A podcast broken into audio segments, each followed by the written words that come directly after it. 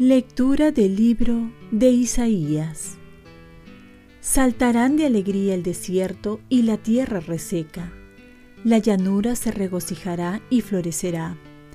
Florecerá como el lirio, se regocijará y dará gritos de alegría. Tiene la gloria del Líbano, la belleza del Carmelo y del Sarón. Ellos verán la gloria del Señor, la majestad de nuestro Dios. Fortalezcan las manos débiles, robustezcan las rodillas vacilantes. Digan a los cobardes de corazón, sean fuertes, no teman. Miren a su Dios, que trae la venganza y el desquite. Viene Él mismo a salvarlos.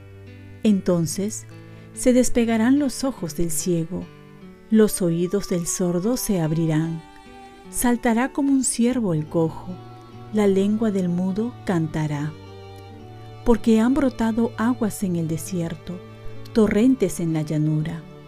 El desierto será un estanque, lo reseco un manantial. En la guarida de los chacales brotarán cañas y juncos. Cruzará por allí un camino cuyo nombre será vía sacra. No pasará por ella ningún impuro, ni los necios vagarán por ella no habrá por allí leones, ni se acercarán bestias feroces, sino que caminarán los redimidos. Volverán los rescatados del Señor.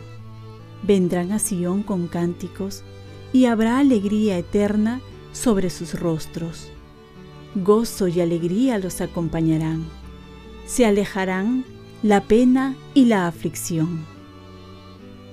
Palabra de Dios. Salmo responsorial. Nuestro Dios viene y nos salvará. Voy a escuchar lo que dice el Señor. Dios anuncia la paz a su pueblo y a sus amigos. La salvación está ya cerca de sus fieles y la gloria habitará en nuestra tierra. Nuestro Dios viene y nos salvará la misericordia y la fidelidad se encuentran, la justicia y la paz se besan, la fidelidad brota de la tierra y la justicia mira desde el cielo. Nuestro Dios viene y nos salvará. El Señor nos dará la lluvia y nuestra tierra dará su fruto. La justicia marchará ante Él, la salvación seguirá sus pasos nuestro Dios viene y nos salvará. Lectura del Santo Evangelio según San Lucas. Un día estaba Jesús enseñando y estaban sentados allí unos fariseos y maestros de la ley, venidos de todos los pueblos de Galilea, Judea y Jerusalén. Y el poder del Señor lo impulsaba a curar llegaron unos hombres que traían en una camilla a un paralítico y trataban de introducirlo para ponerlo delante de Jesús. Como no sabían por dónde hacerlo a causa de la multitud, subieron a la azotea y separando las losetas lo descolgaron con la camilla y lo pusieron en medio, delante de Jesús. Él, viendo la fe que tenían, dijo, Hombre, tus pecados quedan perdonados. Los escribas y los fariseos se pusieron a pensar, ¿quién es este que dice blasfemias? ¿Quién puede perdonar los pecados sino solo Dios? Pero Jesús, conociendo sus pensamientos, les dijo, ¿qué están pensando en sus corazones? ¿Qué es más fácil decir, tus pecados quedan perdonados? ¿O decir, levántate y anda?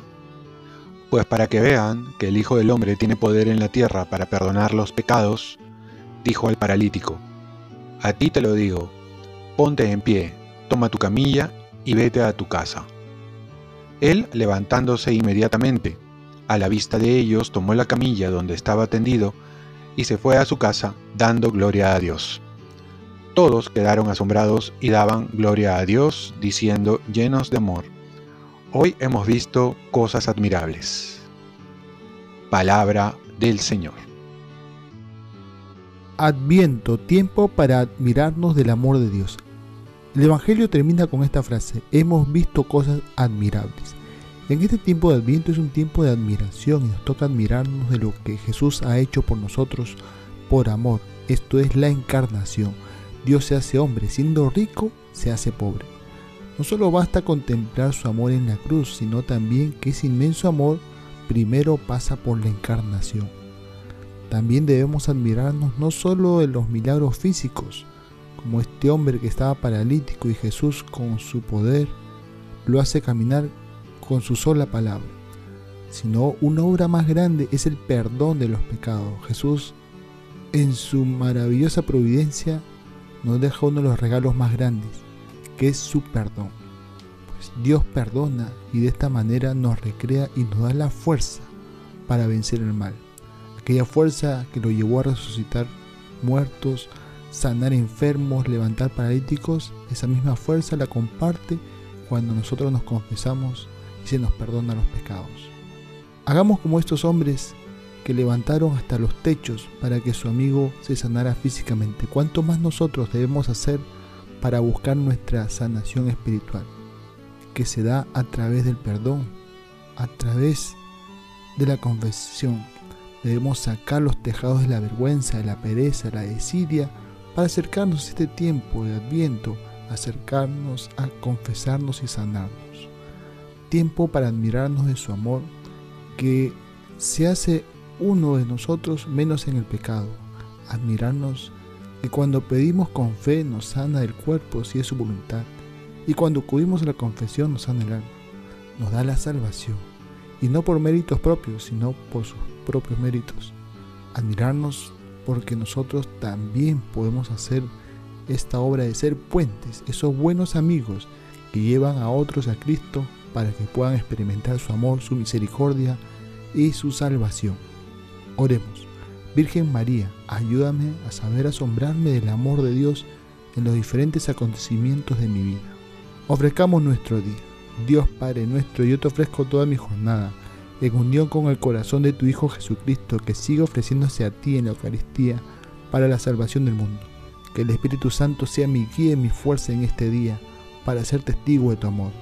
Con María, la Madre del Señor y de la Iglesia, te pido por las intenciones del Papa. Con San José Obrero te encomiendo mi trabajo y mis actividades de hoy, para que se haga en mí tu voluntad. Y la bendición de Dios Todopoderoso, Padre, Hijo y Espíritu Santo, descienda sobre ti. Cuenta con mis oraciones, que yo cuento con las tuyas y que tengas un santo día.